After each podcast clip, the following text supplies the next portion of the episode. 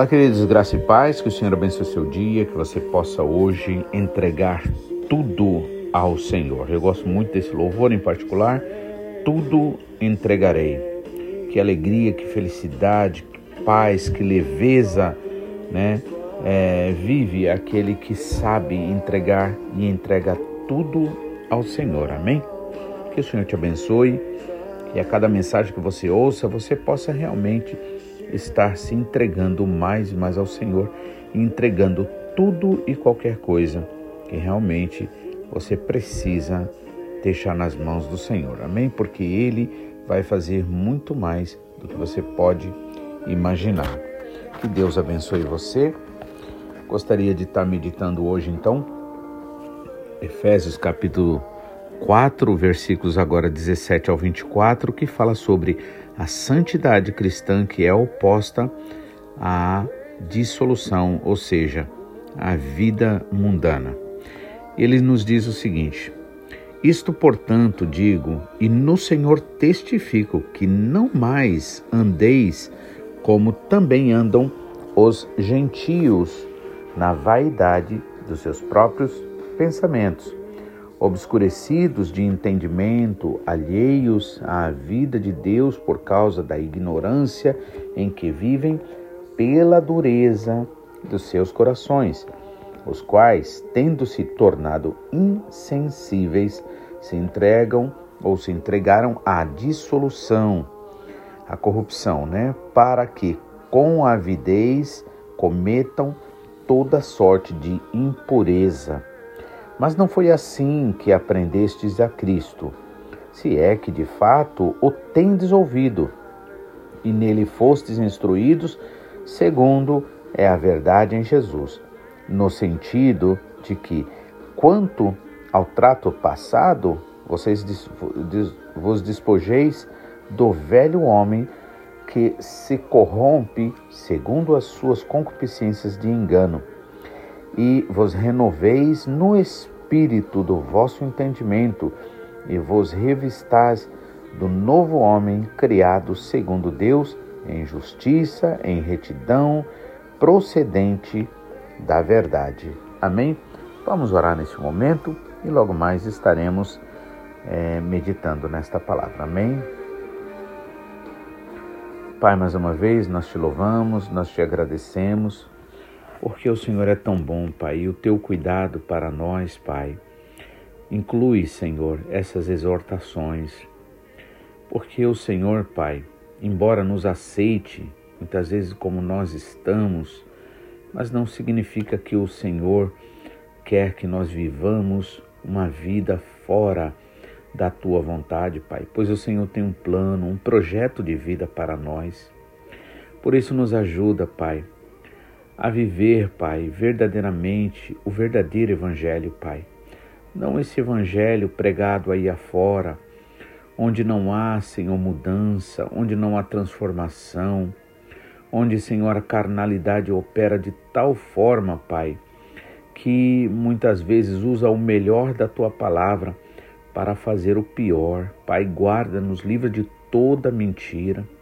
Como nosso pastor sempre nos alerta, Pai, que o maior inimigo, Senhor nosso, muitas vezes ele se mostra exatamente como se fosse algo espiritual.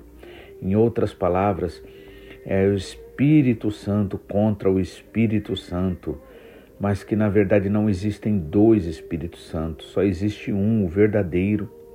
E aquele, Senhor, que nos afasta de Ti, nos afasta de uma vida de entrega verdadeira a Ti, Senhor, de uma vida de amor, de dedicação à Tua palavra e ao reino. Senhor, todo espírito que confessa algo, palavras, ideias, Senhor, que não nos leva mais para perto de Ti, não é o verdadeiro Espírito, é o verdadeiro Espírito do Anticristo, na verdade. Senhor, por isso nós te pedimos, guarda-nos, livra-nos de toda, Senhor, contaminação, Senhor, da mentira, do mal, Pai. Porque o Senhor sabe que o teu inimigo, Senhor, ele é tão astuto que ele usa aquilo que é falso para que a gente, Senhor, seja impedido de viver aquilo que o Senhor já conquistou para nós na cruz do Calvário, através do verdadeiro. Portanto, Pai, nós declaramos, Senhor, rejeitamos toda e qualquer palavra que não vem do trono da tua graça.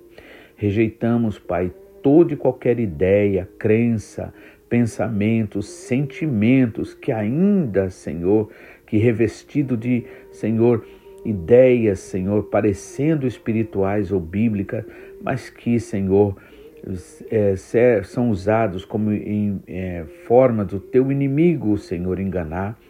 Pai, em nome de Jesus, o teu Espírito Santo, que é o Espírito da verdade, Pai, ele nos esclarecerá de tudo. Portanto, Senhor, em nome de Jesus, que nós possamos verdadeiramente, Senhor, nos entregar a Ti, ser verdadeiros e honestos no pensamento, no sentimento, admitindo sempre, Pai, aquilo que precisa ser mudado na nossa vida para que assim a gente possa, Senhor, receber com o coração verdadeiro a tua palavra, Pai, sem engano, sem mentiras, Pai. Em nome de Jesus. Ajuda-nos a viver em sinceridade, Senhor, pois o Senhor ama, Pai, aquele que é verdadeiro no seu coração. Ajuda esse meu irmão, essa minha irmã, Pai, esta família, em nome de Jesus, Pai, que a tua palavra, Senhor, seja poderosa na vida dos teus filhos, guardando-os, livrando de todo mal, de toda tentação, enchendo a cada um deles da tua presença, Pai, levando cada um deles a entrar nesse rio do Espírito, Pai, onde o teu Espírito nos terá de forma completa e de fato nos guiará em todas as coisas. Senhor, nós reconhecemos sempre que somos pecadores, Pai, que temos erros, que temos tanta coisa na nossa vida para melhorar e por isso te pedimos perdão, Senhor. Cada momento que não temos agradado o Senhor, cada momento que temos permitido que pensamentos errados, sentimentos, Pai, tome conta de nós. Cada vez, Senhor, que tenhamos falado alguma palavra, Pai, que tenha dado ou dê direito ao teu inimigo, Pai, que não venha glorificar o teu nome, que não venha confirmar a verdade da tua palavra. Perdoa-nos, Pai. Nós te pedimos perdão, assim como nós declaramos perdoados a todos que nos devem, em nome do Senhor Jesus. Amém, Pai.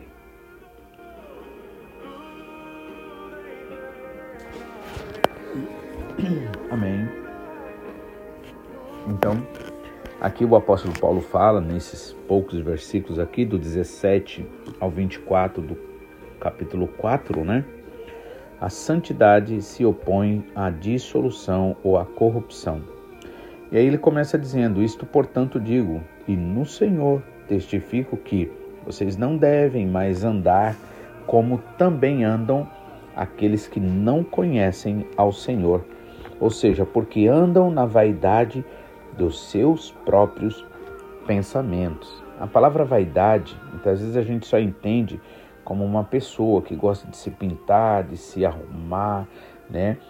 No fundo é uma vaidade também, por quê? Porque aquilo não é a pessoa, né? É, viver, né? Como se o nosso valor tivesse em outras coisas, naquilo que você compra, naquilo que você veste, né? é um verdadeiro engano. Na verdade, o seu valor está da forma que o Senhor te vê, que te olha, porque Ele enviou o seu Filho, Jesus Cristo, para morrer por você. Então, teu valor não está no que os outros dizem ou deixam de dizer, não está na quantidade do dinheiro que você tem ou não. O teu valor está no alto preço que o Pai pagou para entregando o seu filho para que você realmente vivesse, né, é, e recebesse a herança do filho. Então ele diz assim: Olha, portanto digo isso, no Senhor testifico que vocês não devem mais andar como também andam os gentios. Né? Então Paulo aqui faz uma comparação. Os gentios seriam, na verdade, os estrangeiros, aqueles que não faziam parte do povo de Deus, né? que andavam então na vaidade dos seus próprios pensamentos. Não vale a pena a gente andar na vaidade dos nossos sentimentos. A melhor coisa que a gente tem é sempre admitir o nosso erro, a nossa necessidade, né, do, do daquilo que o Senhor quer fazer em nós, né, e, e admitir os nossos erros, né.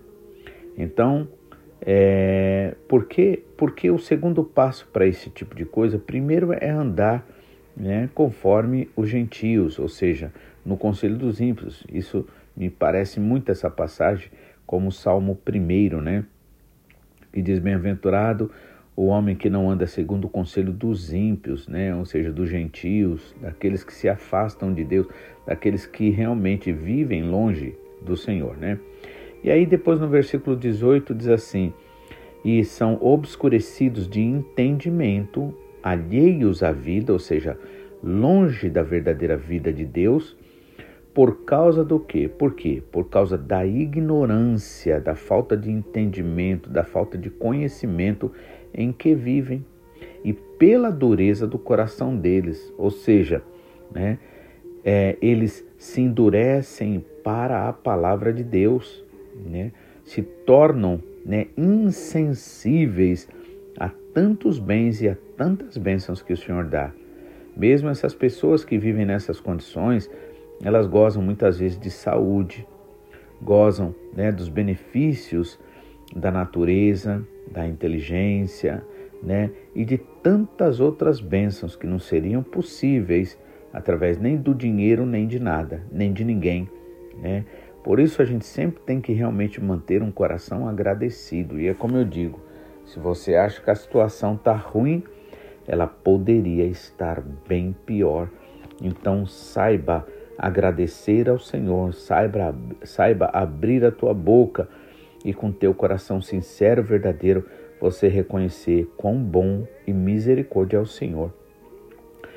Ainda que a gente não ganhe aquilo, muitas coisas que a gente queira neste mundo aqui, mas a gente tem a vida eterna, né? Então, se a pessoa anda na vaidade dos seus pensamentos, dos seus sentimentos, o que, que acontece? Segundo passo é obscuridade. Né? A pessoa fica obscurecida no entendimento e fica longe da verdadeira vida de Deus. Né? Por quê? Por causa da ignorância. Então, ignorância significa trevas, escuridão, ou seja, é, é uma, um, uma situação, um estado onde não há condições de se andar, porque pode cair em buracos, em situações, em qualquer hora, não é? Então, ignorância, pela ignorância. Né? A Bíblia diz para a gente não calar a voz do Espírito Santo em nós, não rejeitar o Espírito Santo, não entristecer o Espírito Santo. Porque na medida em que a pessoa vai fazendo isso, ela vai se tornando cada vez mais afastada da vida, da verdade e se torna ignorante se torna uma pessoa com coração endurecido, né, pela dureza do coração. Aqui diz no versículo 18. 19 diz assim: os quais, tendo-se tornado insensíveis, veja, a pessoa perde a insensibilidade. Jesus falou de que vale ao homem ganhar o mundo inteiro, ou seja, acontecer tudo o que a pessoa quer, e a pessoa se tornar, né, insensível. Né? Eu acho engraçado que muitas vezes a gente acha que a gente fazendo muita coisa boa para uma pessoa, dando presente, fazendo isso, fazendo aquilo, aquilo outro, né? Que as pessoas vão se tornar é, bondosas, as pessoas vão se tornar agradecidas. O pior é que muitas vezes acontece o contrário. Os verdadeiros e mais profundos relacionamentos, eles não vivem, eles não são sustentados na base do presente, na base de fazer o que o outro quer, mas eles são é, é, fundamentados é, num compromisso sincero de coração e de amor um pelo outro. Claro, na hora da necessidade, precisa fazer alguma coisa, né? alguma ajuda, vai fazer com certeza.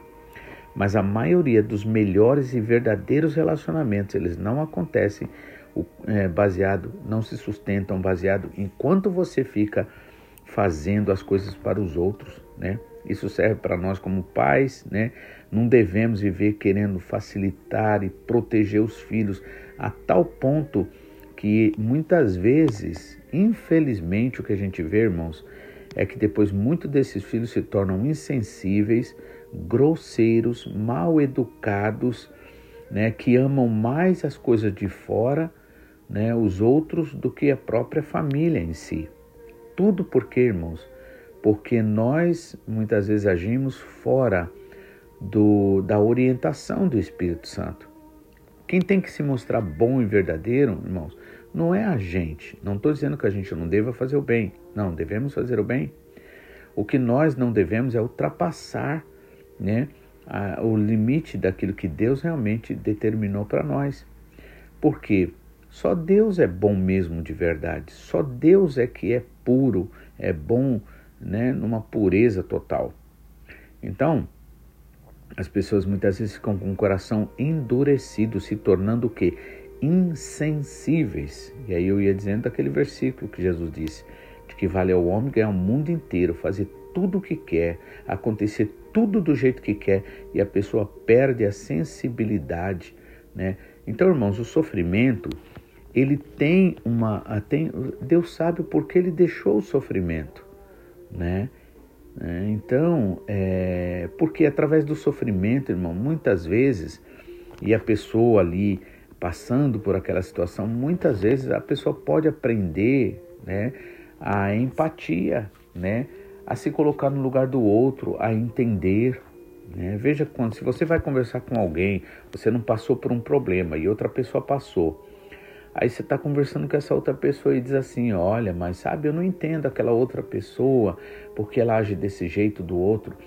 Aí essa que você está conversando, que já passou também é, pelo mesmo caminho que aquela outra que você está criticando passou, ela muitas vezes, não, mas olha, eu entendo, eu sei como é difícil, como é duro essa situação, né? Então, o sofrimento, irmãos, ele muitas vezes Deus permite ele mesmo para quê? Para trabalhar em nós.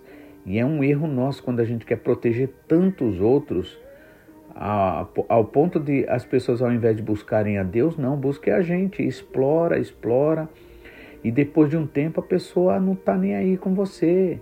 E, e um favor, mil favores virou uma obrigação. Aliás, às vezes nem precisa ser mil, né? Basta três, dois, já virou uma obrigação. Então nós precisamos ser sábios nesse sentido, né? Por quê?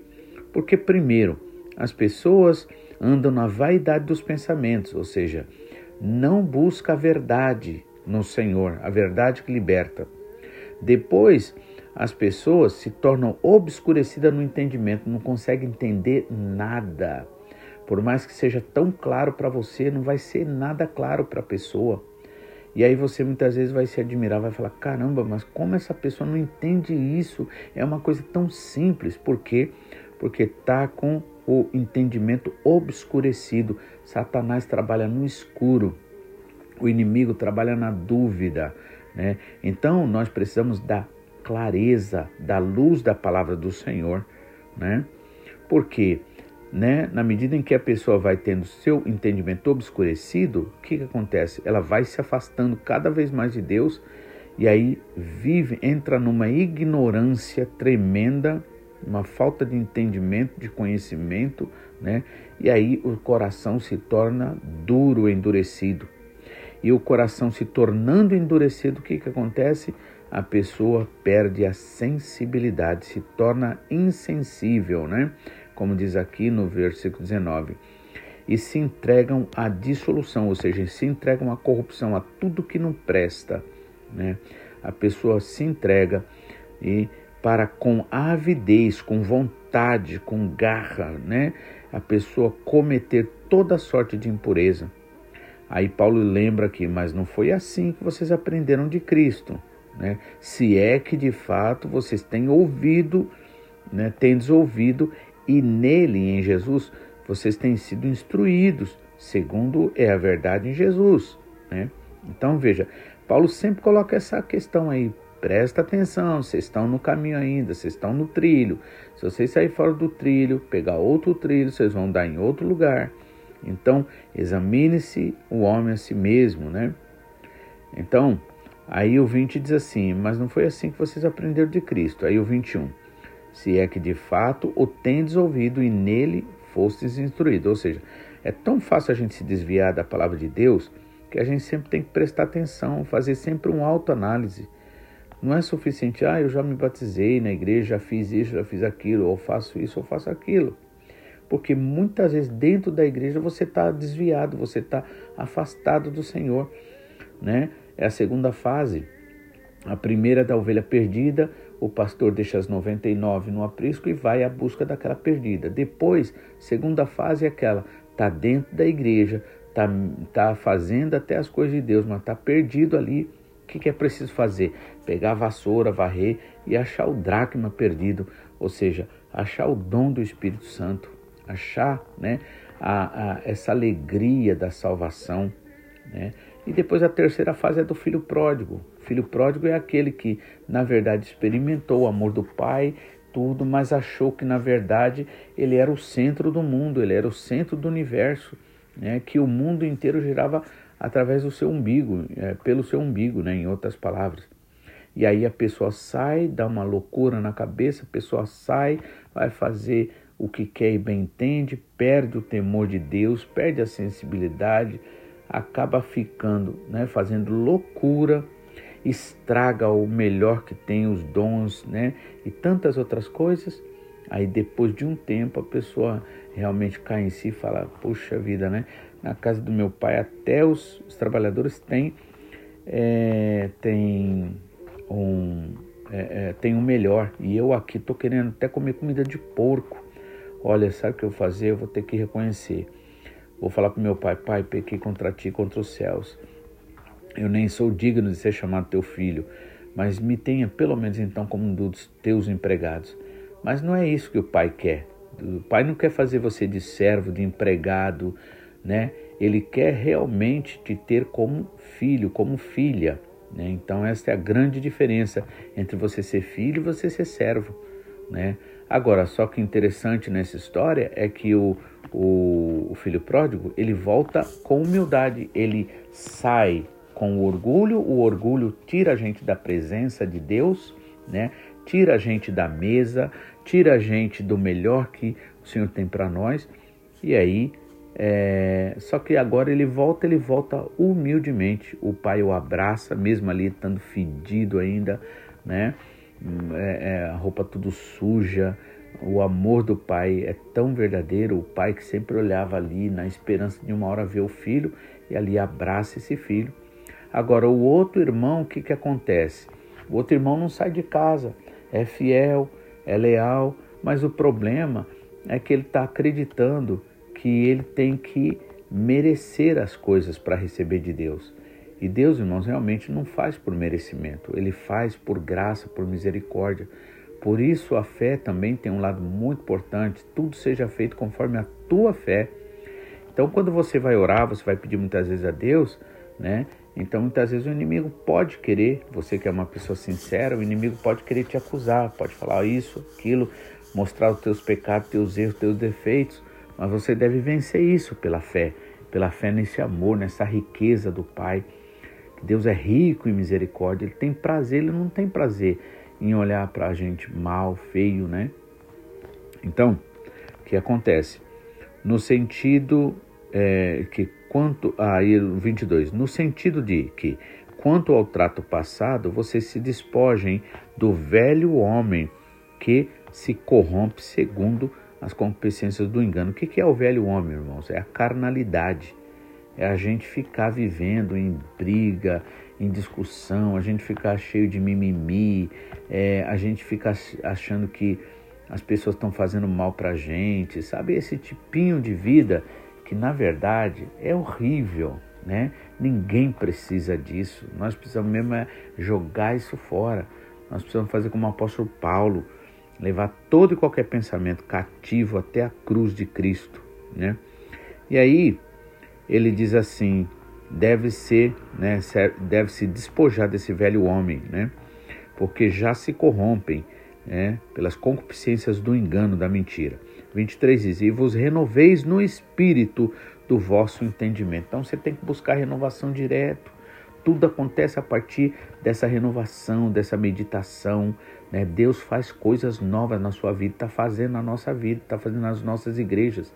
É um testemunho atrás do outro, irmãos, que a gente está ouvindo. Como Deus é maravilhoso, como Deus é fiel.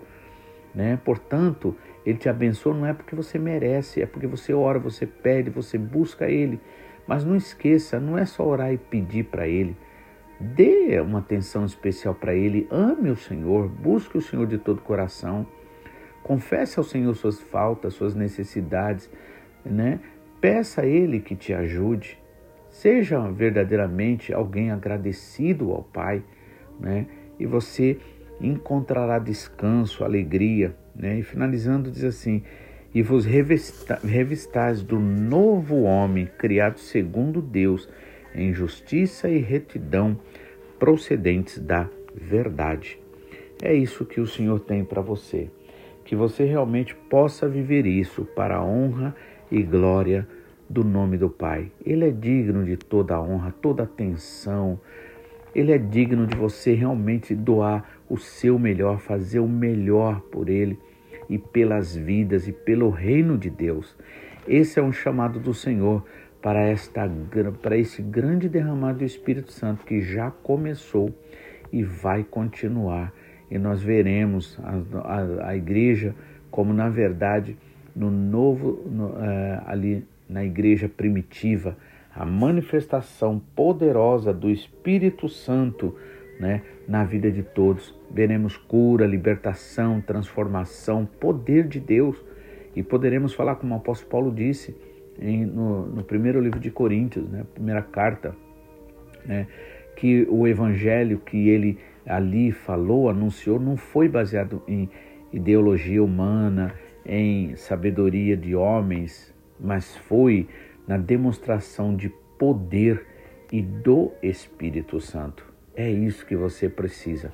Por isso, Deus quer muito trabalhar na tua individualidade. Eu convido você a estar orando e pedindo ao Senhor para Ele se manifestar pelas madrugadas adentro, em sonhos com você, para Ele te visitar, para Ele visitar cada um dos nossos irmãos, cada um daqueles que estão necessitando né, de conhecer o Senhor, porque as coisas de Deus é uma base de revelação, não é do estudo humano natural, né? A meditação na palavra de Deus é uma coisa.